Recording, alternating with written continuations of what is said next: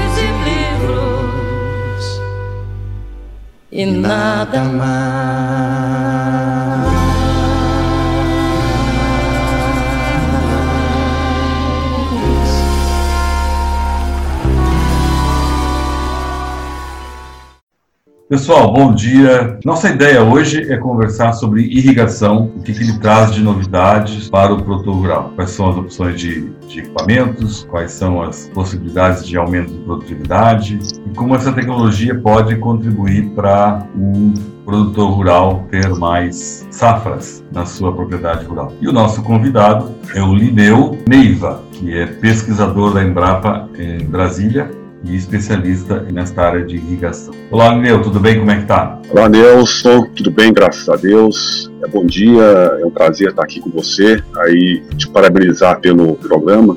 Eu acho uma iniciativa exemplar que a gente precisa mais disso para dar essa melhorar essa questão da agricultura no Brasil. Parabéns, um abraço aí para os seus ouvintes. Ok, valeu, obrigado. Lineu, nós vamos começar com um cenário amplo. É, números da irrigação no Brasil. Como é que está hoje e qual é o potencial uh, para agricultura irrigada no nosso país? Nelson, essa é uma pergunta muito interessante porque ela é motivo de, de, vários debates aí entre os irrigantes, entre os pesquisadores, né? É, antes de responder a sua pergunta, eu vou contextualizar, né, porque o debate surge pelo seguinte: o quanto que nós temos, o quanto que nós podemos e quanto que nós deveríamos ter. Okay. Tá? Isso é importante que o seu ouvinte entenda, porque uma coisa é o quanto potencial que a gente tem. A gente deveria atingir esse potencial ou a gente deveria ter um número aí que eu acho que não é o potencial, mas quem vai ditar é o mercado, tá? E, de maneira geral, o Brasil a gente irriga muito pouco. Hoje nós temos, você tem uma ideia, em torno de 7 milhões de hectares irrigados, um pouquinho mais, tá? Nós somos aí, se você olhar no mundo, o mundo hoje irriga em torno de 340 milhões de hectares. O Brasil é o nono país no mundo responsável por 1,6% dessa área irrigada no mundo. Você tem uma ideia, a China irriga 69 milhões de hectares. O estado de Nebraska, nos Estados Unidos, que é menor do que Minas Gerais, isso irriga quase 4 milhões de hectares, ou seja, mais da metade da irrigação do Brasil todo. E uma coisa assim, eu já tive oportunidade, morei no estado de Nebraska, né? Quando a gente visita esse estado, você vê o que, é a agricultura irrigada, a, ela faz com a economia e a, e, e, e alegria, vamos dizer assim, do, da população local em falar bem da agricultura irrigada e não mal, ou seja, uma questão que elas entendem o desenvolvimento, lógico, conciliado com a sustentabilidade. Né? Então, no Brasil, aí, lógico, nós temos o Amazonas, o Brasil, quando você tira o Amazonas, você tira aí uma parte enorme é, é, é do Brasil, né, que, não pode ter essa agricultura tão intensificada, mas no resto do Brasil é plenamente irrigado. Os números que a gente tem hoje, mais atuais, a gente pode chegar em torno de 60, 60 e pouco, poucos milhões de hectares irrigados no Brasil. Ou seja, nós temos 7, podemos chegar em torno de 65 milhões de hectares. Olha o gap que a gente tem, né? Nesse caminho aí, o, o que o estudo feito pela Exalc, tem um estudo feito pela FAO também muito interessante, mostra o que eles chamam de área filé, né? área filé pronta para irrigar, que a não, teria, precisaria fazer muita coisa, era só chegar e instalar a irrigação. Isso a gente pode pôr em torno de 7, 8 milhões de hectares. O resto, se você pegar essa área filé, essa área excelente, de alta alta é, propensão para irrigação e a área de média propensão, a gente vai ter em torno de 40 milhões de hectares. Né? Onde que a gente deveria chegar? Tem um estudo interessante aí publicado na revista Science, que eu gosto muito desse estudo, que ele mostra assim, as áreas que você tem escassez de água verde. Água verde é aquela água da chuva que fica disponível para a planta. Então ele mostra, faz esse gráfico, depois ele mostra áreas que você tem escassez de água verde, escassez de água azul, que é a água do rio, ou seja, é uma área que não vai servir para nada, que não vai servir nem para sequeiro nem para irrigação, porque você não tem água para irrigar. Mostra aquelas áreas que você tem é, é, irrigação, ou seja, mais está chegando no limite déficit, e mostra aquelas áreas que eu acho fundamental que você não tem, que você tem uma escassez de água verde, mas não tem escassez de água azul. Você teria tudo para implementar a irrigação e não tem irrigação porque tem escassez econômica de infraestrutura. Eu acho que é isso que a gente deveria procurar essas áreas no Brasil, até dei essa sugestão é, outro dia numa reunião no mapa.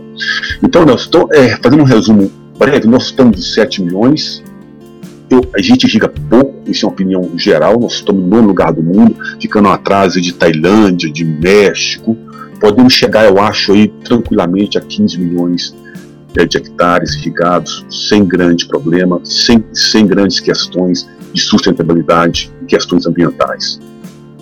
Nessa questão da, da, das áreas irrigadas, há que separar aquelas regiões, por exemplo, como o estado do Rio Grande do Sul, que usa irrigação por inundação para a produção de arroz. Existem outros estados no Brasil, principalmente eu, eu tive a oportunidade de conhecer Belém, uma parte, e a ilha do Marajó, que poderiam também se utilizar de uma irrigação por inundação por conta dos rios que possuem. Então, há que separar, nesse total que você coloca, essas áreas que seriam irrigação por inundação, em relação aos que são por equipamentos, é isso? Sim, é, existe... Sistemas de, de microirrigação ou pivô, enfim. É, na verdade, se você for lá, existem é, é algumas classificações dos métodos. A gente chama irrigação por superfície, irrigação por aspersão. Então, dentro da irrigação por superfície, nós temos essa irrigação que é tradicional aí, aí no sul do país, é, que é a irrigação por inundação de arroz, muitas vezes injustamente condenada. Nós temos outra irrigação que, por incrível que pareça, é muitas vezes condenada também, que é o pivô central, que é um equipamento assim, com grande tecnologia embarcada, porque ele retira muita água. Então, nessa divisão, tem, nós, nós, temos a irrigação localizada, dentre elas nós temos o gotejo, né? hoje existe o gotejo enterrado, que é uma, uma irrigação, em tese, mais eficiente, mas, ou seja, em tese, ela teria uma economia um pouco maior de água, mas ela não pode, você não pode pensar que você vai ter irrigação localizada em todo o Brasil para todas as condições. A decisão para a escolha de um sistema de irrigação é técnica. Nesse técnico você inclui parte ambiental, parte social, parte econômica, você tem que fazer uma análise conjunta das coisas.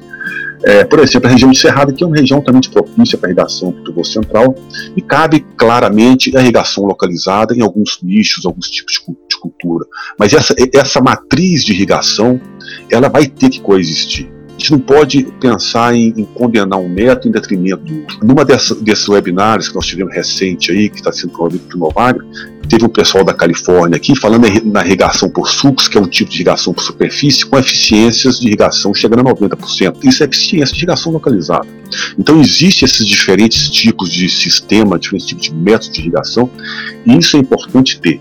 Eu, eu acredito que essa matriz de soluções é que vai fazer o fortalecimento da agricultura irrigada. Ela, a gente não vai ter um tipo só de irrigação, mas a gente vai ter uma matriz dependendo do caso, dependendo da cultura, dependendo do terreno, dependendo das condições sociais, dependendo das condições ambientais, das condições econômicas. Então tem essa diferença. A irrigação no sul é, é, por inundação, ela é uma irrigação altamente eficiente, que tem melhorado muito e existe essa preocupação no produtor com a questão da água, seja por questões ambientais, seja por questões econômicas. Nil, pelo que tu coloca, me parece que assim, a decisão do produtor, em primeiro passo, assim, ah, eu quero implantar irrigação. Então ele tem que chamar um técnico para dizer assim, nesta área, qual o melhor método que eu posso utilizar? Se é o pivô, se é por, por irrigação, por inundação, enfim é um técnico que vai dizer assim, ela é mais adequada, vai te dar mais retorno usar essa tecnologia. Seria isso? Perfeito, né? Sua, sua leitura é perfeita. Ou seja, é, antes de você instalar um sistema de irrigação, chame um técnico. Porque o técnico ele vai falar, vai te falar a visão econômica, mas também a visão ambiental. A primeira coisa que você vai, antes de instalar um sistema de irrigação, a pergunta que tem que ser você tem água suficiente? É, que cultura que você quer, quer irrigar? Quais são as condições topográficas, condições de clima? Então, esse técnico, fazendo essa análise, ele pode te dar umas, algumas alternativas. Né? E tem que ser um técnico com uma visão mais ampla, porque, via de regra, a revenda, ela tenta colocar aquilo com que ela trabalha mais. E nem sempre é a melhor opção. Né? Eu, quando eu costumo dizer, eu penso que o, o nosso irrigante, né, a pessoa que quer entrar na irrigação, ela tem que entender um pouquinho mais do negócio em si. Como quando a gente vai comprar um telefone celular. Você vai comprar um telefone celular, você já estudou todas as marcas, já sabe mais ou menos o que você quer, você vai ali ficar bem definido. Então, o, irrigante ele tem que ter isso na ideia para poder conversar melhor com o técnico. Mas é fundamental ter um técnico porque um sistema mal implantado você não consegue ter não vai conseguir no futuro ter uma eficiência alta com ele porque um mau planejamento, uma, uma instalação ruim, é indicativo de um sistema de baixa eficiência. Isso é difícil corrigir. É como se tivesse um prédio, um prédio mal feito, depois não adianta você tentar reparar o, o erro. É melhor você construir bem feito, porque todo o processo caminha bem feito. Nós temos então áreas no Brasil onde a, a, irrigação por inundação também podem ser aproveitadas. Pensa aí no norte, onde tem muitos rios. Muita gente pensa que a dificuldade da irrigação está no processo burocrático de conseguir uma outorga. Esse realmente é um trave para o crescimento, para a expansão da irrigação no Brasil? Depois dos comerciais, Lineu responde à pergunta. Já voltamos. Produtor, você sabe a importância de uma gestão eficiente na sua propriedade, não sabe? A Geoplan é uma empresa especializada em planejamento, auxiliando você a melhorar a performance da sua lavoura ou da sua pecuária. Possui também expertise na implantação de projetos de integração lavoura-pecuária e no controle de pragas em lavouras com o uso de drones. Contate-nos e vamos aumentar a sua rentabilidade. Geoplan, gestão para aumentar os lucros. Fone 053 3257 2925 ou 053 99973 7724.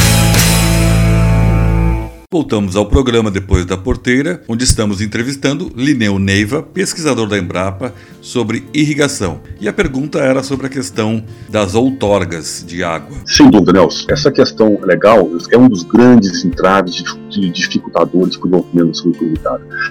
Tecnologia comparada a qualquer lugar do mundo, Estados Unidos, com a Austrália, com Israel, a gente gosta muito de pegar Israel né, como exemplo, nós temos que estimular, nós temos aqui. Nós usamos satélites, nós usamos o que tem de melhor no mundo o agricultor irrigante brasileiro utiliza. Então, tecnologia nós temos. A grande dificuldade hoje é a questão legal. O produtor ele fica ilegal porque ele não consegue uma outorga que gasta 3, 4 anos para sair. Isso é inconcebível.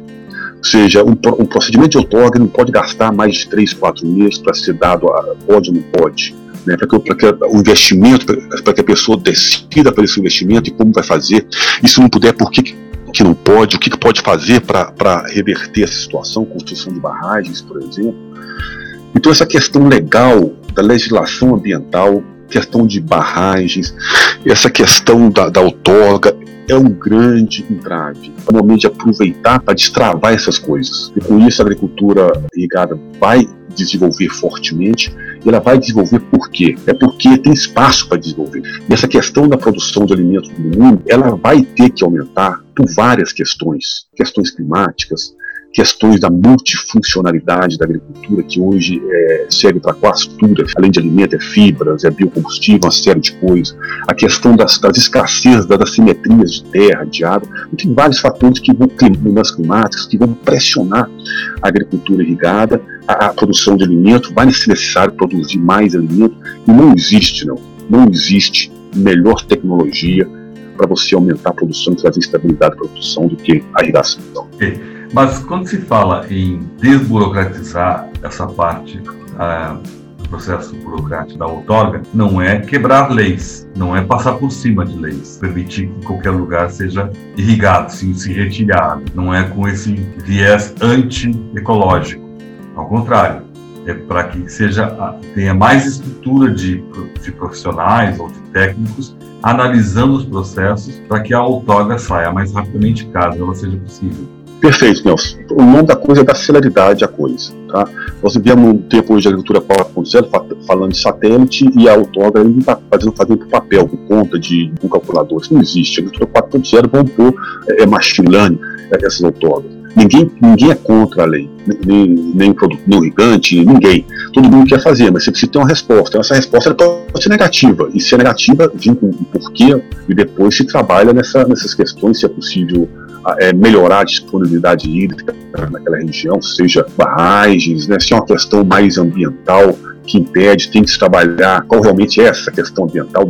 Isso não pode, não pode. Mas pelo menos tem uma resposta. Agora, além da questão da outorga, que eu acho que realmente ela é um, um regulador do uso de um bem público, porque a água é um bem público, né? Quais são os outros entraves que temos hoje? Só para ter uma ideia, como a gente pensa na, na, no planeta Terra, nós temos 71% do, planeta coberto por água. Né? 45, todos os rios do mundo aí são torno de 45 mil quilômetros de água, de água, muita água a gente tem nos rios, os rios brasileiros em torno de 180 é, é, mil metros cúbicos por segundo que, de água que todo está indo boa parte está indo para o mar, não está sendo utilizado como bem econômico, e a gente utiliza 2 mil metros cúbicos por segundo, é o que a gente utiliza, todos os usos, na sua irrigação, indústria, cidade, tudo, é menos de 1% da água que a gente usa. Então a outorga, a outorga é um entrave sério, a questão dos barramentos é importante, é outro entrave grande para o desenvolvimento. Por que os barramentos, Nelson? Nosso Cerrado representa mais ou menos 24% do território brasileiro, 95% do algodão é produzido nessa região, 60% da soja é produzida aqui. É uma região altamente agrícola produtiva. Tá?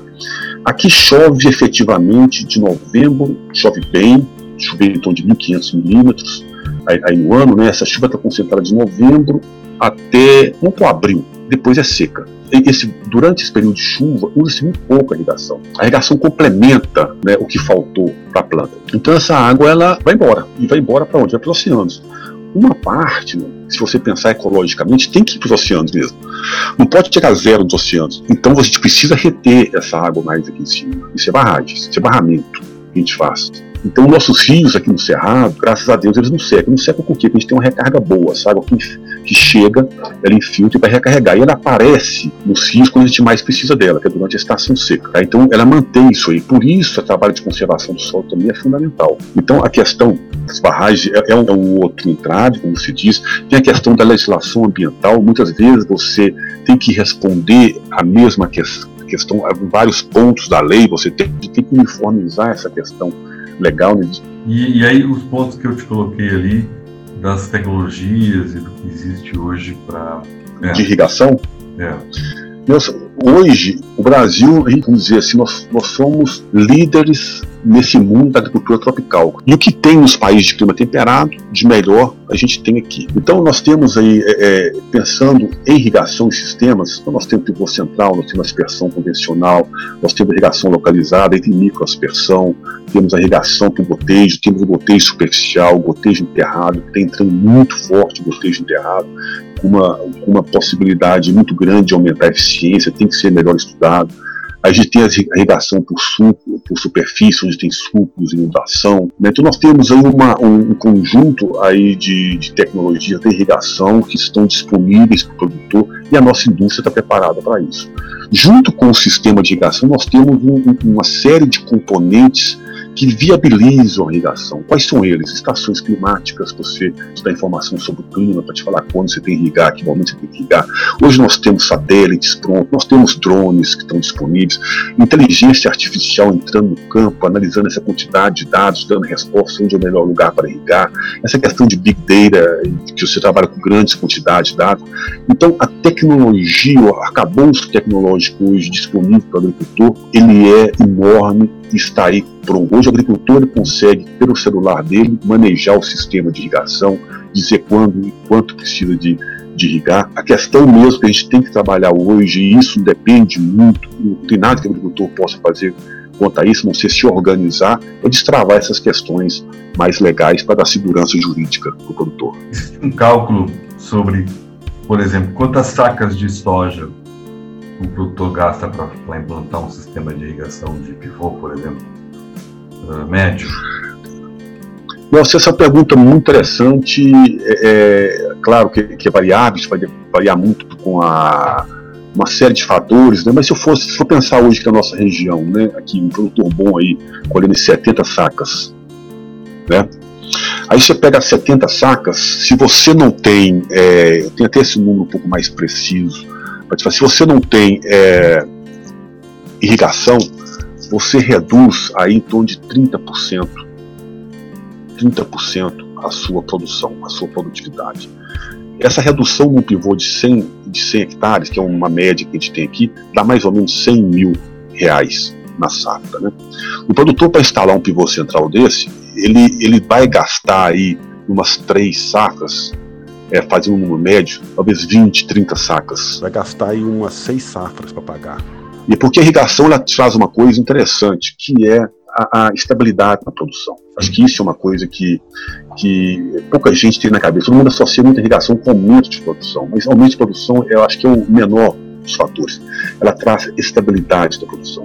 O que, é isso? Um produtor que está no sequeiro, um ano ele colhe bem, outro ano ele colhe bem, outro ano ele não colhe nada, não choveu nada ele passa três anos sem colher nada. Isso ele já quebrou.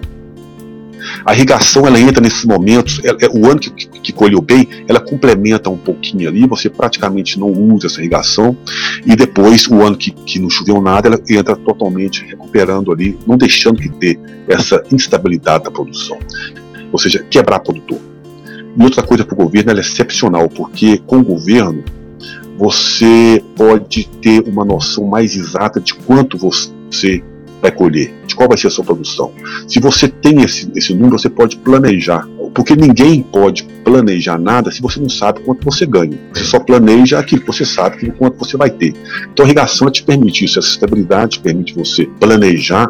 Então ela traz esses, uma série de benefícios. E outro benefício muito interessante, além do aumento da produção, é a questão ambiental. É muito esquecida você reduz, como você produz mais e traz estabilidade, você reduz a necessidade de se abrir novas áreas. Você intensifica, intensifica tudo, intensifica a pecuária, intensifica a, a agricultura. Então você reduz essa necessidade de abrir novas áreas, você intensifica mais a irrigação e com isso você evita desmatamento. A irrigação tem alguns benefícios importantes, então acho que esses 20, 30 sacos que o produtor ele paga aí durante umas 3, 4 sacos para pagar um pivô central, por exemplo, de 100 hectares, eu acho que é plenamente é, é factível. Mas a agricultura irrigada, ela é um modo diferente de fazer agricultura. Porque irrigar é um, um modo diferente de eu tenho que mudar minha vida, ou seja, é, é, é, tudo muito mais intenso, a pessoa tem que lidar com outras condições que ela não está acostumada.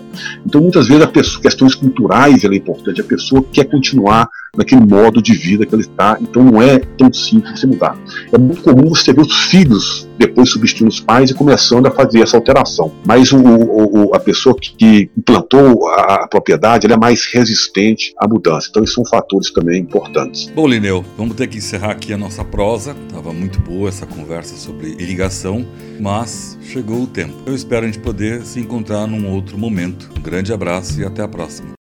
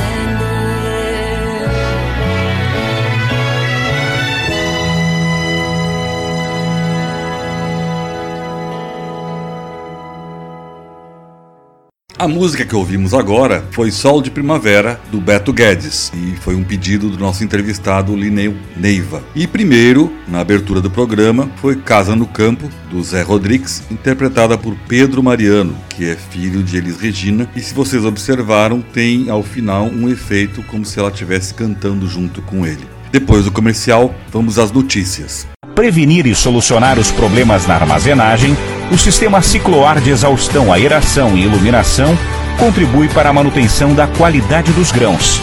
O exaustor conta com um inovador sistema luminária que proporciona redução de custos de energia, menor perda de peso da massa do grão e eliminação da condensação. Proteja sua safra e aumente seus lucros. O ciclo A, exaustão aeração, garante a qualidade dos grãos armazenados. E vamos ao giro de notícias. Com uma colheita estimada em mais de 257 milhões de toneladas, os produtores brasileiros consolidam a maior safra do país, como mostra o 12º Levantamento de Grãos ano 2009-2020, divulgado nesta quinta-feira pela Companhia Nacional de Abastecimento, a CONAB. O desempenho é 11 milhões de toneladas superior ao período passado, um aumento que reflete a melhor produtividade média das culturas, aliada a uma maior área plantada. Com tamanha produção, a agricultura mantém o país abastecido, além de garantir dividendos à economia brasileira, como destaca o presidente da Conab, Guilherme Bastos. A garantia da alimentação no prato do brasileiro é o pilar fundamental da agricultura nesse momento. A safra de grãos no Brasil 2019-2020 cresceu aproximadamente 5% em relação ao ano anterior e manteve o mercado abastecido. Além do abastecimento interno, o agro tem trazido reflexos positivos para a economia também. A balança comercial do agronegócio teve um desempenho muito bom, com um saldo acumulado no ano de 54 bilhões de dólares, superior em 12,6% em relação ao ano passado. Muito importante esse desempenho, dado o cenário de queda do PIB brasileiro e dos problemas da pandemia. Atual vilão no preço da cesta básica, o arroz apresenta aumento de 7% na produção, chegando a uma colheita próxima a 11 milhões de toneladas. Ainda assim, o valor do produto nos mercados apresentou alta significativa. Segundo o Ministério da Agricultura, a explicação está nas exportações elevadas e na diminuição das importações pelo Mercosul, o que gerou uma sensação de falta de produto no mercado. Para o diretor do Departamento de Comercialização e Abastecimento do Ministério, Silvio Farnese, o atual cenário é de ajuste entre a oferta e demanda os nossos números estão mostrando e não há falta de produto. O que temos é uma alta de preço momentânea, como tivemos no passado é, do feijão. Nós tivemos feijão que chegou a 20 reais o saquinho e que depois voltou aos patamares normais. Esse é um momento pontual que vai ser resolvido. É um momento crítico, é verdade, porque o arroz tem um papel importante na cesta básica, mas nós no Ministério da Agricultura estamos atentos a isso e a ministra Tereza Cristina encaminhou à Camex um pedido de retirada de alíquota de importação para 400 mil toneladas de arroz até dezembro. Foi aprovado e isso dá um fôlego mais maior tranquilidade no abastecimento. Agora é sempre importante lembrar que nos últimos 10 ou talvez um pouco mais, nós tivemos arroz numa estabilidade de preço. Já o produtor de arroz da região gaúcha de Arroio Grande, Pedro Zanetti, reconhece que a alta assustou a população, mas ressalta que o aumento nos preços vem acompanhando também os custos de produção. Arroz é um produto muito difícil de se produzir e muito barato na hora de vender. Isso aí acaba prejudicando muito, acaba mantendo sempre dos produtores com é, uma margem negativa, acaba ter, todo mundo tendo prejuízo. Tem muitos que hoje não têm mais a condição de plantar, uh, muitos vêm migrando para outras culturas, como a soja. Muitos produtores estão sem água nas barragens por fator climático. Também teve uma outra questão que com a suba do dólar, os insumos do que o produtor compra são todos atrelados ao dólar. Isso aí também elevou os custos dele. Então, a gente precisava que tivesse um preço justo, um preço de remuneração justo para que o produtor possa se sustentar. Além do arroz, outros produtos têm destaque na produção, como soja, algodão e milho. As culturas terão registro de colheita recorde nessa safra, como explica o superintendente de informações do agronegócio da companhia, Cleverton Santana. O aumento de área dessas culturas pela boa rentabilidade no momento do plantio e também as produtividades, alguns recordes inclusive de soja e algodão em algumas regiões, e também a produtividade de milho segundo a safra dentro da média dos últimos anos, resultaram numa produção de 124,8 milhões de toneladas de soja no país, 102,5 milhões de toneladas de milho e 2,9 milhões de toneladas de pluma. Outras informações sobre o encerramento da safra brasileira de grãos no período 2019-2020 podem ser acessadas no boletim divulgado no site da companhia em www.conab.gov.br. Reportagem Flávia Agnello. Conab, informação direto da fonte. Plantadeiras estão com performance 15% abaixo do necessário. Um estudo realizado a campo demonstrou que as plantadeiras têm uma performance 15% abaixo do esperado. Em geral, têm apresentado irregularidades na distribuição dos insumos, o que, ao final, resulta em custos e menor produção da lavoura. Em princípio, a solução poderia ser apenas uma regulagem melhor ou treinamento dos operadores, afirma Flávio Marques, diretor executivo da Geração Agro, empresa de consultoria especializada em gestão de áreas críticas das propriedades rurais. Ele complementa dizendo que, mesmo tendo feito estas correções, o problema continuou por várias safras. As razões da redução da eficiência da plantadeira, ela ocorre porque a plantadeira é um implemento é, cheio de componentes que são importantes para que ela consiga executar uma operação de qualidade. E obviamente, em função desse trabalho de campo que é realizado durante a operação de plantio, ela sofre desgastes em vários desses componentes que podem comprometer essa eficiência do trabalho que ela é designada a realizar.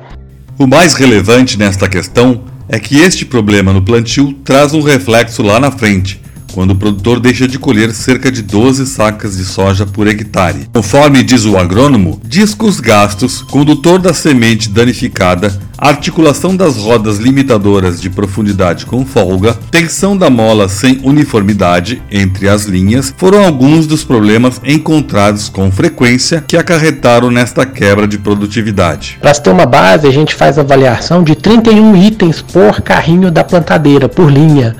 Portanto, é, são vários itens, alguns é, referentes ao sistema de distribuição de fertilizante, onde a gente denomina seis itens, determina esses seis itens de avaliação, mais 25 itens de avaliação dos sistemas responsáveis pela distribuição da semente. Para a Agropress, Nelson Moreira. O nosso destaque de hoje é o mercado de café. Você já tomou o café hoje? Bom, a colheita do café da safra 2020 vem se aproximando do fim Segundo o boletim divulgado esta semana pela Cochupé, a maior cooperativa de café do país, já foram colhidos 95% da safra entre os seus cooperados. E as condições climáticas favoráveis na lavoura, além da bienalidade positiva e a alta do dólar, são fatores que vêm contribuindo para uma safra com bons números, tanto em produção quanto em preço. E para justamente analisar esse cenário daqui para frente, em termos de mercado, consumo mundial cenário econômico e novas tecnologias,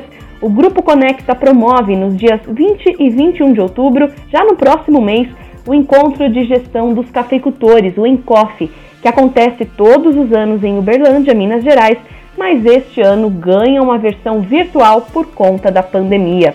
Durante os dois dias de evento, olha só, os participantes terão acesso a dois formatos de programação um totalmente técnico, com palestras sobre manejo, monitoramento da ferrugem do café, controle biológico de nematóides, certificação, irrigação e vários outros temas relevantes dentro da porteira. Já na programação sobre gestão, os participantes poderão conferir temas mais amplos, voltados às tendências do café daqui para frente, tanto em relação a consumo interno, consumo mundial, quanto preço, o mercado de forma geral e inovação.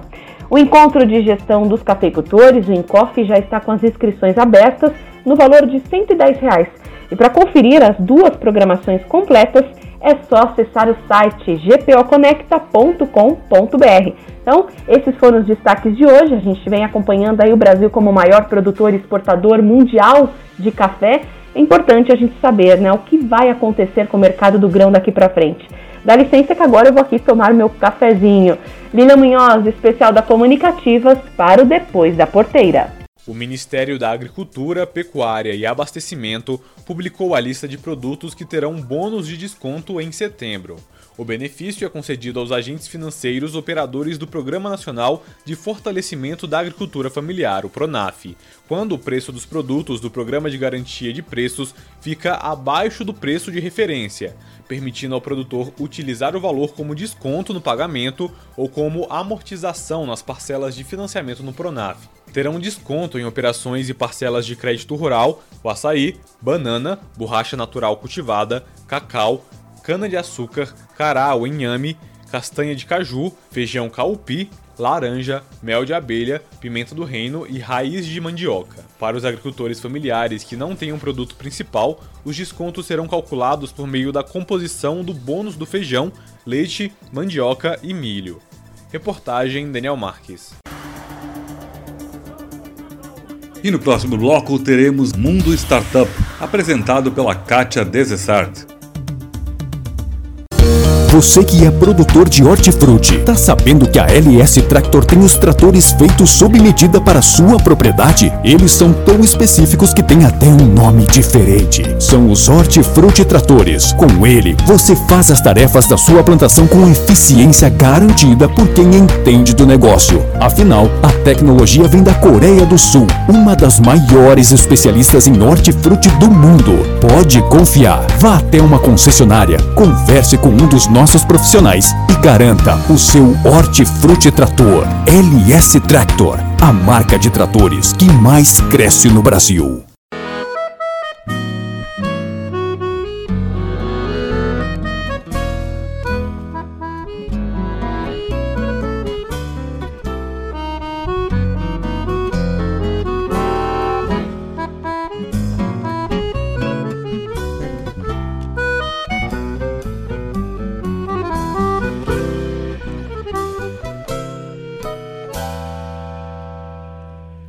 De vez em quando, no horizonte do passado, surge uma nuvem de lembranças andarilhas. Vai repontando para dentro do meu peito a minha infância com seus ossos em tropilhas. Tinha mangueira com banheiro bem cuidado, tinha piquetes e um campo onde invernava. A minha tropa era de puro pedigree, toda de ossos descarnados que campeava. Gado de osso que foi parte do meu mundo, carro de lomba e trator de corticeira. O meu bodoque e o banho do açude foram na infância minha vida verdadeira. O meu bodoque banho no açude Foram na infância minha vida verdadeira. Tropa de osso quem não teve quando piar Ou não foi piar ou não viveu como nós outros. Como era lindo a gurizada se entretendo Com os ossitos que eram bois, ovelhas, potros Noutras andanças toco as reses dos meus sonhos Por um estreito corredor feito esperança. Algumas vezes sou tropeiro, outras sou tropa Mas sempre guardo os bois de osso na lembrança. Gado de osso que foi parte do meu mundo Carro de lomba e trator de corticeira. O meu bodoque e o banho no açude Foram na infância minha vida verdadeira. O meu bodoque e o banho no açude Foram na infância minha vida verdadeira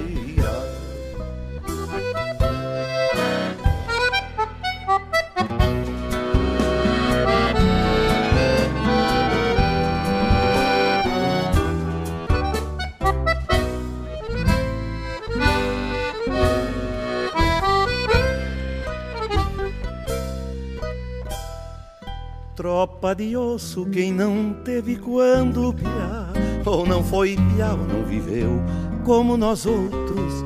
Como era lindo a gurizada se entretendo com os ossitos que eram bois, ovelhas, potros. Noutras andanças toco as reses dos meus sonhos por um estreito corredor feito esperança. Algumas vezes sou tropeiro, outras sou tropa, mas sempre guardo os bois de osso da lembrança. Algumas vezes sou tropeiro, outras sou tropa.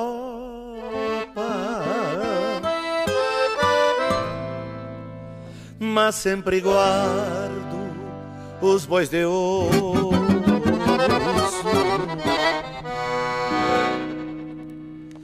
na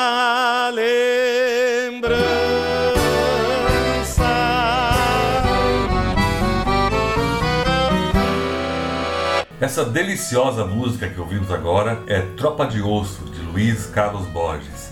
E eu ofereço para o William, a Marina, a TT e a Áurea, lá de Piratini, a primeira capital farroupilha, no Rio Grande do Sul.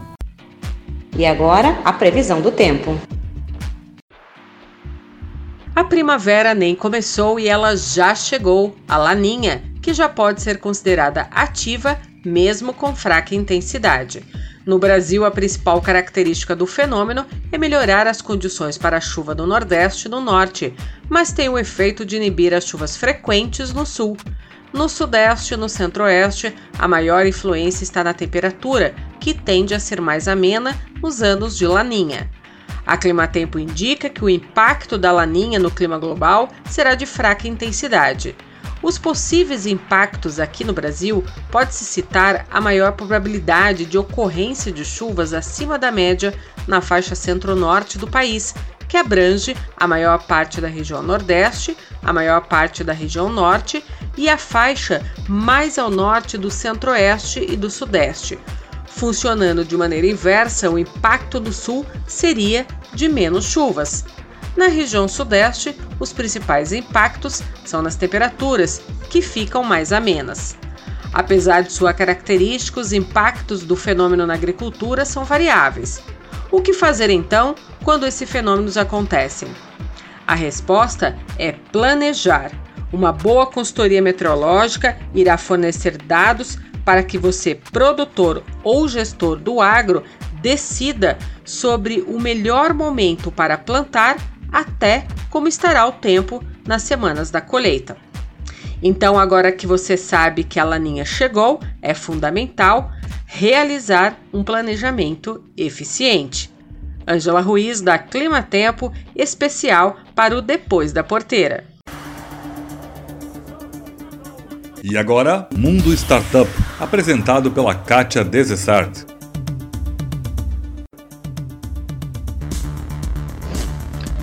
A tecnologia tem sido grande aliada para melhorar a produtividade agrícola e diminuir as perdas ocasionadas por pragas que podem comprometer as lavouras e plantações.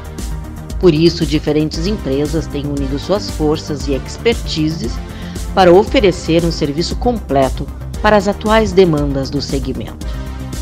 E mesmo em meio à crise, à pandemia, os resultados são animadores no setor agrícola, pois foi o único em crescimento no Brasil no primeiro trimestre deste ano, de acordo com dados do IBGE sobre o Produto Interno Bruto do país. Também por conta disso, o país tem se tornado um celeiro internacional de inovação para o agronegócio. É o caso, por exemplo, da ARPAC, startup voltada para serviços e tecnologias agrícolas que acaba de iniciar suas operações nos Estados Unidos. Fundada em 2016 pelo administrador de empresas e piloto de avião Eduardo Coel, a startup brasileira realizou o primeiro voo de drones nos Estados Unidos agora em agosto. A iniciativa é fruto de uma parceria que já acontece no Brasil desde 2018 entre a Arpac e a Taranis, startup israelense de tecnologia de monitoramento agrícola de precisão. Ambas uniram seus know-hows de desenvolvimento e operação de drones agrícolas e o uso de inteligência artificial para detecção de anomalias. Juntas, as empresas chegaram já a sobrevoar mais de 75 mil hectares, principalmente nas regiões sul e sudeste do Brasil. Segundo Eduardo Coel, CEO e fundador da PAC, eles montaram uma equipe para os Estados Unidos uh, nos estados de Indiana e Illinois, e isso deve ser ampliado até março de 2021. Desde o início da parceria, esse trabalho agrícola conjunto tem gerado resultados satisfatórios. Isso porque as equipes de operação de campo têm o treinamento completo e utilizam um drone fabricado pela própria FAC, gerando imagens de alta resolução que são enviadas para análise da Tarantes que disponibiliza diretamente aos produtores rurais.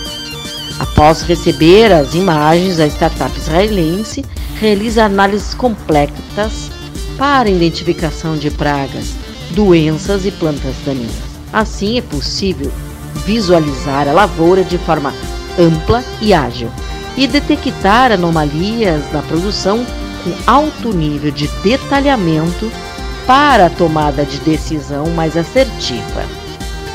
Continuar expandindo a parceria com a ARPAC e utilizando seus drones permitirá que a Taranis expanda consideravelmente a presença nos mercados do Brasil e dos Estados Unidos, afirma o Fir Shalam, que é o CEO e cofundador da Taranis.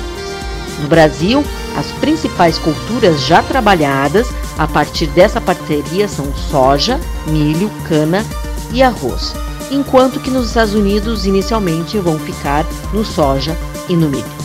Hoje a Arpac tem parcerias com imprensas como Ace, BASF, Raizen, Agribela e Tarantes, tendo sobrevoado mais de 100 mil hectares para pulverização de químicos, liberação de macrobiológicos e captação de imagens. Com polos de operação no Rio Grande do Sul, São Paulo, Goiás e Mato Grosso, conta com 25 funcionários e já recebeu mais de 2 milhões e meio de investimentos. Kátia Desessar e esse é o Mundo Startup, especial para o programa Depois da Porteira. Até a próxima semana. Até lá. E agora, nossos especialistas vão falar como foi o mercado de grãos na semana. A cotação da arroba do boi gordo começou a sexta-feira com alta de 0,14% e o produto é negociado a R$ 247,54 em São Paulo. Em Goiânia, o produto é vendido à vista a R$ 231,50. Já em Barretos e Araçatuba, em São Paulo, a arroba é comercializada a R$ 241,50. O preço do quilo do frango congelado não sofreu variação e o produto é vendido a R$ 5,46. Já o preço do frango resfriado teve queda de 0,18% e a mercadoria é comercializada a R$ 5,47. No mercado financeiro, o preço da carcaça suína especial subiu 0,26% e o produto é negociado a R$ 11,74. Em Minas Gerais, o suíno vivo é vendido a R$ 8,19. No Paraná, o produto é comercializado à vista a R$ 7,56. Os valores são do canal Rural ICPEA. Reportagem Marquesan Araújo.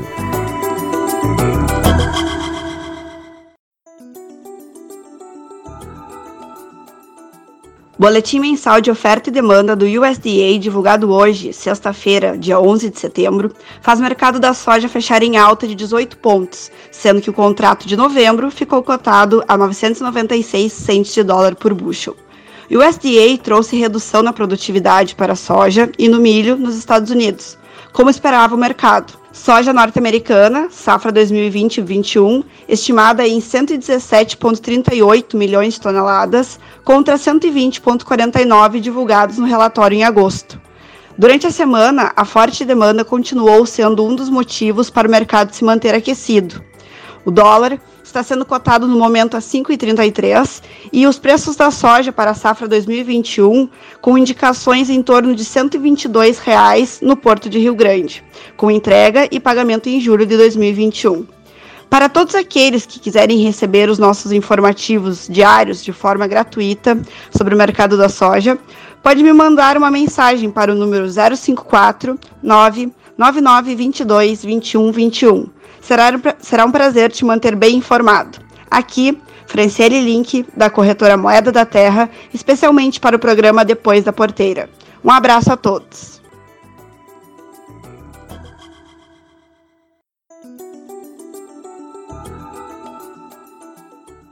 Durante essa semana, o preço pago pela saca do milho oscilou e acumulou uma queda de 0,75% comparado com a semana anterior. Os preços futuros também operaram em baixa na bolsa brasileira e as cotações registraram movimentações negativas entre 0,35 e 1,73%. Tais oscilações segue o movimento da moeda americana, a qual teve comportamento similar. Há grandes indícios de que a demanda mundial por milho siga crescendo fortemente durante 2021. Frente à expectativa de que os Estados Unidos reduzam sua safra entre 10 ou 12 milhões de toneladas, o que representa uma boa notícia para quem vai plantar a safrinha no ano que vem. Contribuindo para esse cenário, a China irá consumir 285 milhões de toneladas de milho em 2021. Até semana passada, os produtores chineses mantinham as projeções de produzirem 260 milhões de toneladas. Agora, com problemas climáticos e inundações, a projeção já caiu para 240 milhões. Está se formando um grande buraco na China para o milho, um déficit de mais de 40 milhões de toneladas. Ou seja, eles vão ter que comprar muito milho em 2021. A média das exportações brasileiras de milho durante esta primeira semana de setembro avançou 54,1% comparado com o mesmo período do ano passado. As vendas externas ganharam ritmo à medida que avançam os trabalhos de colheita do milho segunda safra, a maior do país para a cultura, ampliando a disponibilidade do cereal para embarques. Com relações às cotações, preço de balcão. Rondonópolis, Mato Grosso, R$ 49,00. Sorocaba, São Paulo, R$ 60,00. Porto de Paranaguá, Paraná, R$ 58,00. Costa Rica, Mato Grosso do Sul, R$ 49,00. Erechim, Rio Grande do Sul, R$ 55,00. Ana Paula Ferreira, diretora da AMC Consultoria, para o programa Depois da Porteira.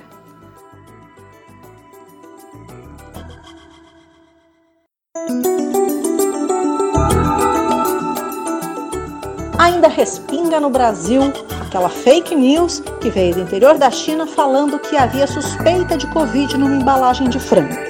Fake news que reflete em comércio até hoje. O governo da República das Filipinas impôs recentemente o um embargo temporário à importação de carne de frango vinda do Brasil, alegando um possível risco de contaminação dos consumidores pelo vírus do SARS-CoV-2, Covid-19 o governo do Brasil pediu ao governo das Filipinas que esse embargo seja retirado imediatamente, ainda com ameaçando fazer uma denúncia na Organização Mundial do Comércio. Todas as recomendações da Organização das Nações Unidas para Alimentação e Agricultura, FAO, e também da Organização Mundial da Saúde, a OMS, é de que indicam que alimentos e suas embalagens não são vetores de transmissão de Covid. Na verdade, é um consenso né, da comunidade científica nacional e também das agências de classificação de risco de autoridades sanitárias do mundo todo de que o vírus SARS-CoV-2 não é transmissível pelo comércio de alimentos. Ainda assim, né, Filipinas são o único país a impor restrição à carne de frango brasileira, alegando um suposto risco de transmissão, sem ter é, evidência qualquer ou sem ter provas qualquer. As autoridades brasileiras atuaram rapidamente, responderam os questionamentos, forneceram documentação detalhada uh, sobre a regulamentação, orientação, protocolo e tudo que tem sido cumprido pelas empresas brasileiras no setor de alimentos. O Ministério da Agricultura e Pesca e Abastecimento do Brasil adotou aí medidas preventivas para assegurar não só esse alto nível de segurança sanitária que o Brasil tem, é, mas também né, do fornecimento contínuo de alimentos. Né? A agroindústria não parou durante todo o período de pandemia, garantindo aí soberania de alimentos para o Brasil e exportando para mais de 150 países. O que o Brasil vai fazer agora é tomar medidas cabíveis junto à Organização Mundial do Comércio, a OMC, caso o governo filipino não remova o tal embargo às importações brasileiras. Esse é um assunto que ia render, claro, depois da fake news espalhada, sabe-se lá por que motivo, talvez para derrubar preço. Falando agora de suínos, né, as cotações atingiram preço máximo, o mercado de suínos muito aquecido. A combinação de aquecimento da demanda final, devido a um período aí de início do mês e ainda uma menor oferta de animais para abate no mercado interno, impulsionou os valores do animal vivo e da carne nas regiões acompanhadas pelo CPE, que é o Centro de Estudos Avançados de Economia Aplicada. Ah, nessas principais praças que foram monitoradas, os valores atingem preços históricos e chegaram a R$ 8,19 o quilo do suíno posto no mercado em Minas Gerais, uma variação aí de 5,13% ao mês. Já no estado de São Paulo, o valor chegou a R$ 7,98 o quilo do suíno posto, variação de 3,5%. Santa Catarina, o preço do suíno para retirada atingiu R$ 7,55, uma variação de 4,28%. No estado do Paraná, o preço do suíno a retirar chegou a R$ 7,53, variação aí de 3,5%. Os especialistas do CPE eh, dizem que essas eh, consecutivas, essas altas consecutivas dos preços do animal e da carcaça dificultam aí o repasse ao preço dos cortes que é bom para o consumidor ainda, mas já começa a sentir no supermercado aí uma altazinha de preço. É que o mercado interno está concorrendo com a demanda internacional, principalmente China querendo comer a nossa carne suína. Vale lembrar que a renda da população ainda está comprometida, né? uma boa parte da população tem a renda comprometida diante da crise gerada pela pandemia de coronavírus, o que limita a demanda, mas também tem um poder de consumo aí impulsionado pelo, pelo recurso repassado pelo governo federal. Já custo de produção é importante, né? Paraná, o custo de produção que começou o ano em R$ 4,45, agora está R$ 4,55, R$ 10 mais caro. No Rio Grande do Sul, começou o ano com R$ 4,06, termina agora o mês de agosto a R$ 4,68, 62 centavos mais caro o custo de produção. Estado de Santa Catarina começou o ano com R$ 4,25, hoje R$ 4,73, 46 centavos a mais no custo de produção. Boa expectativa que vem por aí é que a produção brasileira de soja, farelo soja, né, o produto básico da alimentação de aves e suínos, safra 2021, deve alcançar um recorde de 130 milhões de toneladas, estimativa aí do banco holandês Rabobank, divulgado nesta quinta-feira, considerando um plantio também maior do patamar histórico de 37,9 milhões de hectares plantados. Expectativa boa para o ano que vem. Eliana Pante para o Depois da Porteira.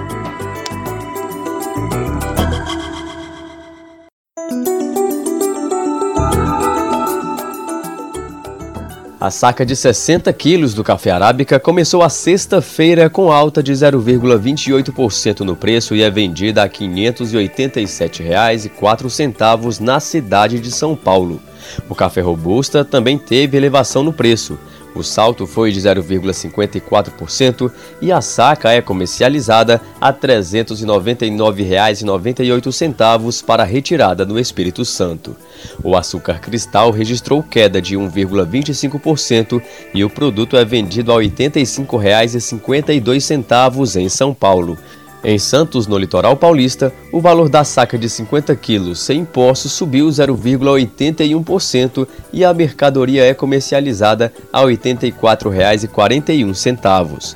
No mercado financeiro, o preço da saca de 60 quilos do milho aumentou 0,40% e é negociada a R$ 58,38. Em Cascavel, no Paraná, o preço é 54 reais. Em Rondonópolis, no Mato Grosso, o milho é vendido a R$ 50. Reais.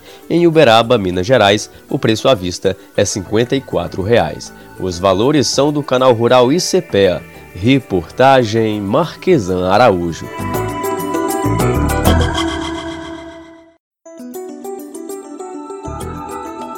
A colheita de trigo alcançou 11% da área no Paraná no início dessa semana avanço de 8 pontos percentuais comparado à semana anterior, mas com atraso em relação aos 28% registrados um ano antes, conforme o Departamento de Economia Rural DERAL, o qual sinalizou ainda que as lavouras seguem piorando em termos de qualidade, por conta dos efeitos das geadas.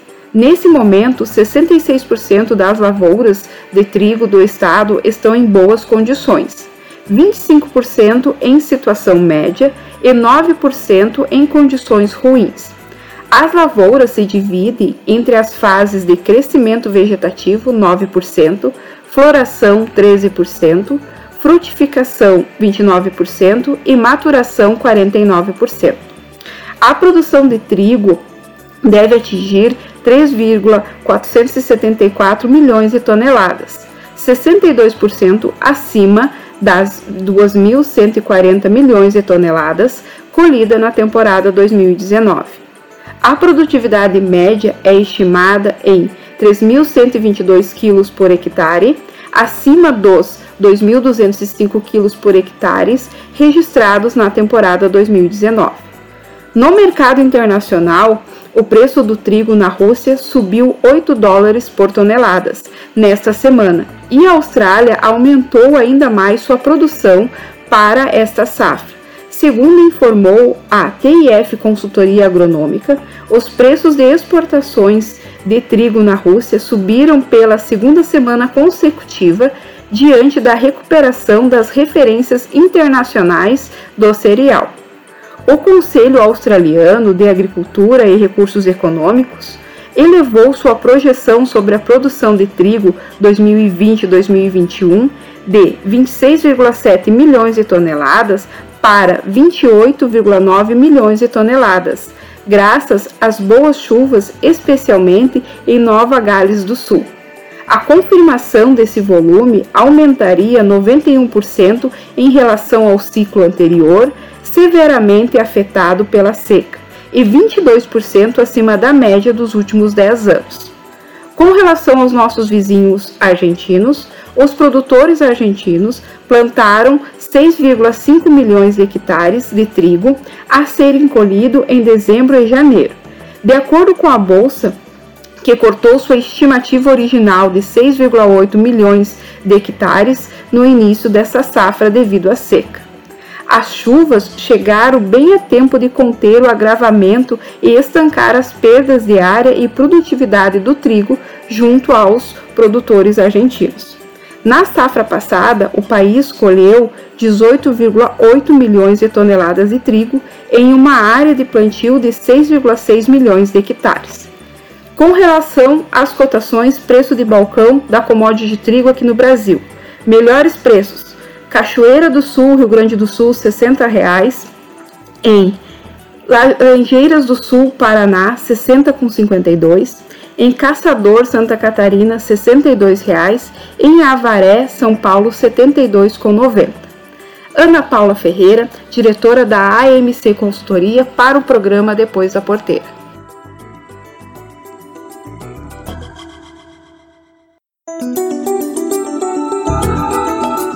começa a nossa conversa de hoje falando daquela latinha de sardinha que todo mundo tem em casa para a hora do sufoco. Agora, a Secretaria da Pesca do Ministério da Agricultura desenvolveu um sistema de monitoramento da sardinha verdadeira nas empresas brasileiras. Um sistema que vai gerar informações digitais sobre a captura do peixe para que possam ser avaliadas medidas aí adotadas em relação à preservação da espécie. Denominado Cislatinha, ele vai gerar informações digitais sobre a captura da sardinha verdadeira uh, e da sua fauna acompanhante para que no ano que vem, junho de 2021, especialistas da áreas e técnicos do Ministério da Agricultura e representantes do setor pesqueiro possam avaliar as novas medidas adotadas. Os representantes das empresas pesqueiras devem se cadastrar no sistema e enviar as informações através de um formulário eletrônico online, aportando aí informações para poder aperfeiçoar então a gestão da sardinha verdadeira no Brasil. O acesso ao Cislatinha e as orientações para o uso do sistema estão disponíveis no portal uh, do governo federal, Ministério da Agricultura.gov.br. E uma notícia de última hora: os organizadores do International Fish Congress e Fish Expo Brasil anunciaram que a edição deste ano será virtual, com palestras, painéis, debates e até a feira, tudo pelo ambiente de web. Produtores de peixe de todo o país e da América Latina vão poder participar do evento online, que vai ser realizado na primeira semana de dezembro no canal IFC Brasil no YouTube serão três dias de palestras e debates pela web no formato de evento híbrido, com palestrantes internacionais e brasileiros e tradução simultânea para o espanhol e para o inglês. Entre os temas deste ano estão a sustentabilidade, oportunidades e desafios da cadeia aquícola no pós-pandemia. Já estão confirmados palestrantes da FAO, direto de Roma, e especialistas do Vietnã e de Israel, que são dois grandes produtores de tilápia. O evento online abre oportunidade para a cadeia do pescado discutir as oportunidades da produção de peixe no Brasil, atividade que cresce acima das demais cadeias de proteína animal, numa velocidade que chega a 20% ao ano no estado do Paraná, por exemplo, que é o maior produtor brasileiro de tilápia, espécie comercial mais consumida e vendida no Brasil.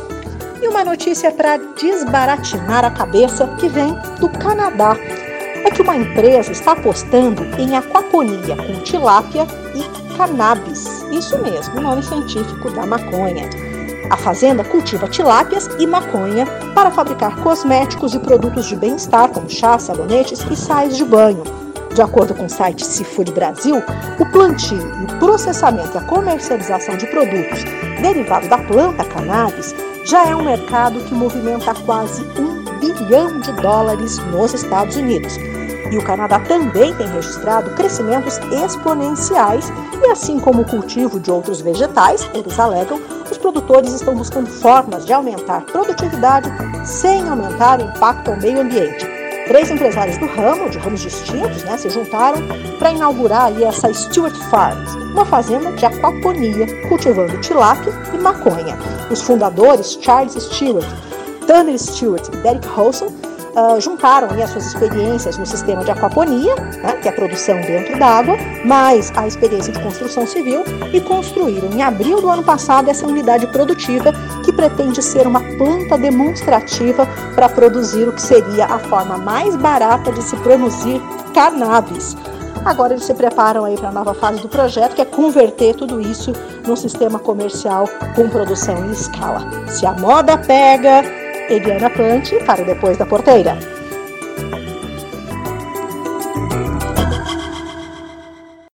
Existe uma diferença entre manter o gado alimentado e fazer ele ser produtivo. Com os produtos Federa, seu rebanho fica mais saudável e se alimenta melhor, transformando o pasto em quilos de carne ou litros de leite. Nossa linha de sais minerais ativa o sistema metabólico, promovendo melhor conversão e trazendo mais lucro. Venha conversar conosco. Temos produtos para todas as suas necessidades. Faça contato pelo 549 8422 4099. Vedera a solução certa para o seu rebanho. E agora, a informação de cocheira que só os nossos colunistas viram. Olá, amigos do Depois da Porteira. Vocês sabem que nosso tema aqui começa sempre pelo dólar, que vinha registrando vários momentos de desvalorização em relação ao real, seguindo uma tendência que ocorria mundialmente. Mas no final desta última semana, o dólar começou a subir. A moeda americana acabou se valorizando em 0,47% na semana. Na sexta-feira, estava em R$ 5,33.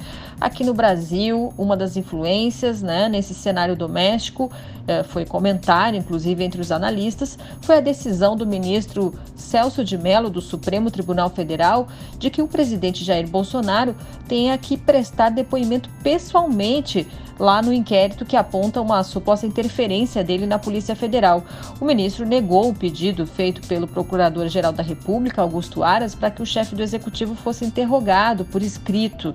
Né? Essa informação surgiu na sexta-feira e acabou afetando o mercado financeiro.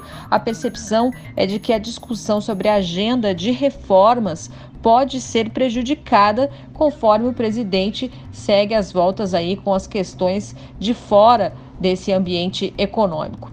Bom, no mercado internacional, muita preocupação com as ações das empresas de tecnologia que vem caindo e os investidores partem para investir na moeda americana como Porto Seguro. Por isso, o dólar se recuperou um pouco, recuperou um pouco então desse valor que vinha perdendo em relação às moedas dos países emergentes. Mas atenção às previsões. Essa semana, o Rabobank divulgou um relatório chamado Agroinfo, com diversas análises para diferentes setores do agronegócio. Os analistas começam pelo câmbio, prevêem que o dólar vai valer R$ 5,25. R$ 5,25 para o dólar no fim desse ano. Já no ano que vem, o Rabobank está prevendo uma cotação em R$ 4,90. Uma outra informação importante desse relatório tem a ver com o setor de fertilizantes demanda superaquecida por estes insumos. Houve um aumento de 11% nas importações de fertilizantes de janeiro a agosto. Outro banco, Itaú BBA, também divulgou um relatório chamado Agromensal essa semana e também fala nos fertilizantes. Alerta que o preço em dólar da ureia, por exemplo, subiu cerca de 5%. Também lembra que a relação de troca para a soja e para o milho teve uma ligeira perda para o produtor em dólar. Ainda assim, se mantém bastante favorável em relação às médias históricas, por isso é bom aproveitar o momento. Para encerrar, um outro destaque da semana foi a discussão sobre a alta na inflação, principalmente com o aumento nos preços dos alimentos. Cada setor vai ter que acompanhar muito de perto as movimentações do governo em relação a liberar as importações para equilibrar o mercado. Mas daqui da área econômica, o que fica de alerta nesse cenário é a preocupação dos analistas com uma possível mudança na política econômica. Quando a inflação sobe, o Banco Central costuma subir a taxa básica de juros ou pelo menos manter. Será que é isso que vai ocorrer?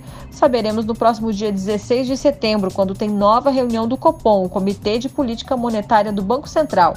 Era isso, amigos. Uma boa semana a todos. Alessandra Mello, de São Paulo, para o Depois da Porteira. O arroz é o novo tomate. Sim, em muitos anos sempre acompanhei as manchetes com o pobre do tomate em fotos de vários ângulos e a palavra vilão só faltava numerar embaixo como se estivesse na delegacia sendo enquadrado pela sociedade. As manchetes esta semana se voltaram todas para o arroz. Arroz, arroz e mais arroz. Produtores, lideranças nunca deram tanta explicação, tanta entrevista. Entender a realidade de cada safra e de cada pontual momento é não colocar a tarja de vilão. Tem que mexer nos elos das cadeias, e os elos mais próximos da cidade é que ficam com as melhores margens de lucro. Questões climáticas, redução de área plantada, queda de produtividade, forte demanda internacional por produtos básicos e exportação estimulada pelo câmbio provocou elevação dos preços dos alimentos no mercado interno mas quem ganha nesses cenários? O arroz é um dos cereais mais consumidos no mundo. O Brasil está em 11º lugar na produção.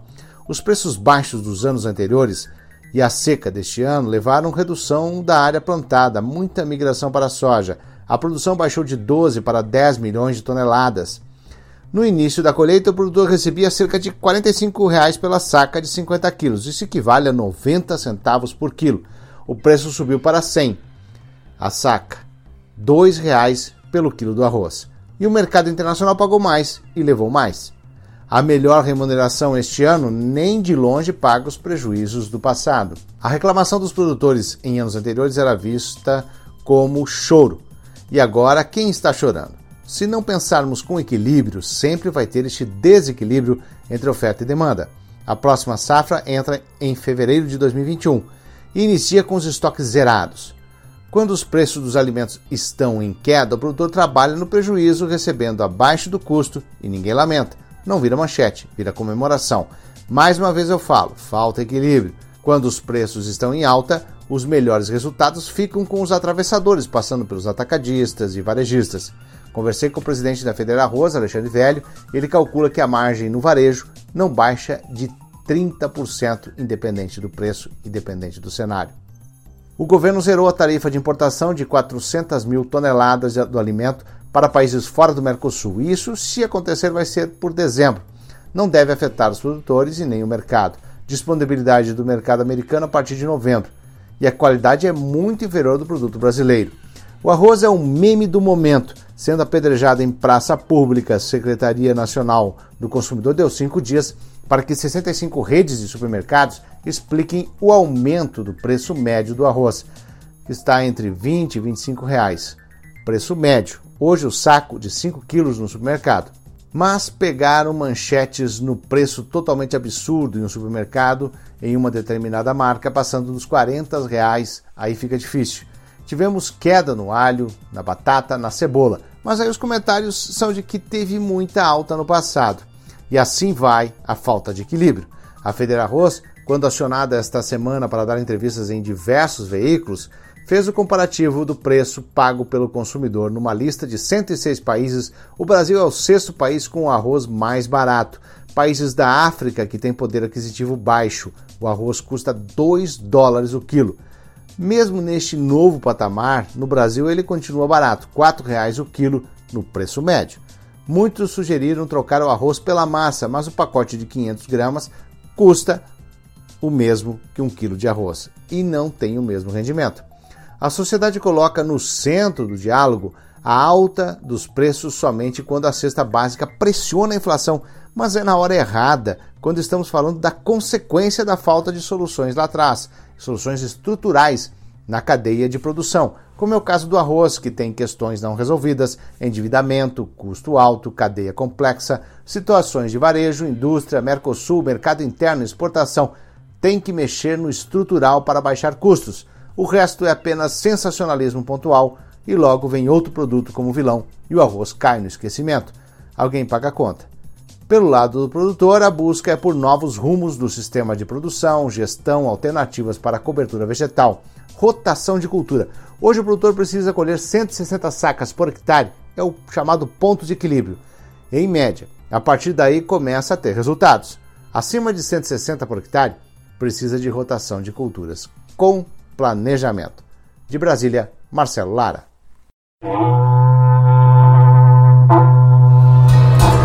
O Depois da Porteira vai ficando por aqui, desejando a todos uma ótima semana. A apresentação é de Nelson Moreira e a produção é da Agropress Marketing e Comunicação. Agradeço a todos pela audiência, espero encontrá-los no próximo programa. Um abraço e até lá!